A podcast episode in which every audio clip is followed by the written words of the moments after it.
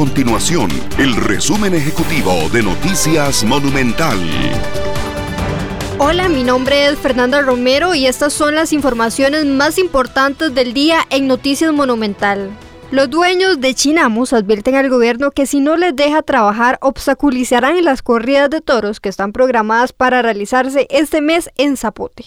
En este gremio están incluidos tilicheros, payasos, carruseleros, cantantes y personas que venden comidas o tienen juegos mecánicos.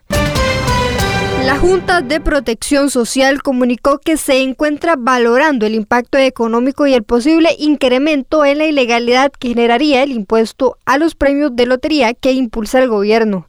La propuesta se basa en grabar con un 25% los premios de lotería mayores a 225 mil colones, luego de que así se acordara en la mesa de diálogo multisectorial que se estableció para buscar soluciones a la crisis fiscal que atraviesa el país.